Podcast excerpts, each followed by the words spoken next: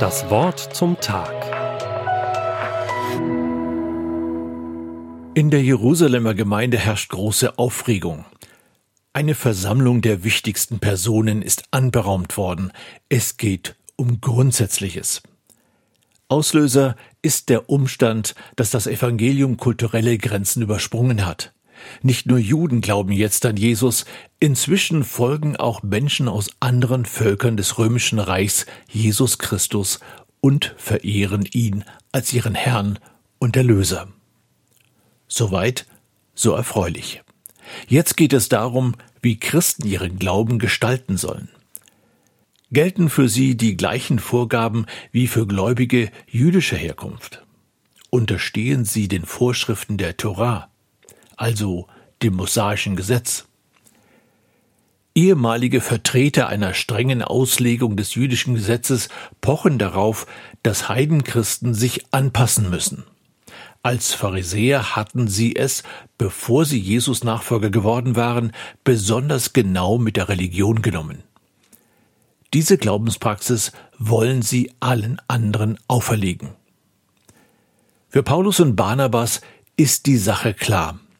Für sie steht die Gnade Gottes, die durch Jesus Christus sichtbar wird, im Vordergrund. Sie haben erlebt, wie sich Jesus zu seiner internationalen Gemeinde gestellt und sie gesegnet hat. Allerdings erleben sie, dass ihnen heftig widersprochen wird. Irgendwann ergreift Petrus das Wort. Er erinnert die Versammelten daran, dass er selbst vor langer Zeit von Gott damit beauftragt worden war, den Heiden das Evangelium zu verkünden. Gott hatte damals sein Wirken sichtbar bestätigt, indem er den Heiligen Geist auch über die Heiden hatte kommen lassen. Damit war für alle sichtbar geworden, Gott macht keine Unterschiede. Er reinigt die Herzen durch den Glauben. Dann fragt Petrus die versammelten Zuhörer, Warum versucht ihr denn nun Gott dadurch, dass ihr ein Joch auf den Nacken der Jünger legt, das weder unsere Väter noch wir haben tragen können? Wir glauben doch, dass wir durch die Gnade des Herrn Jesus gerettet werden. Apostelgeschichte 15, Vers 11. Diese Worte verfehlen ihre Wirkung nicht.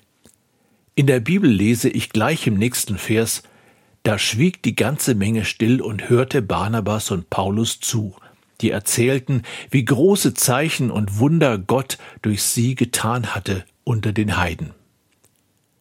Wie gut, dass Petrus die Aufmerksamkeit der versammelten Gemeinde auf das Wesentliche gerichtet hat. Letztlich geht es um Gottes Gnade, die in der Rettung durch Jesus sichtbar wird. Alles andere ist dem nachgeordnet und deshalb weniger wichtig.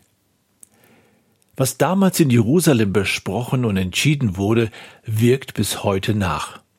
Männern wie Petrus ist es zu verdanken, dass der christliche Glaube sich in der ganzen Welt ausgebreitet hat und heute so vielfältig und bunt gelebt wird. Petrus erinnert mich daran, dass die Hauptsache die Hauptsache bleiben muss. Jesus ist mein Retter. Durch ihn erlebe ich Gottes Gnade. Das Wort zum Tag. Auch als Podcast auf erfplus.de. ERF Plus. Tut einfach gut.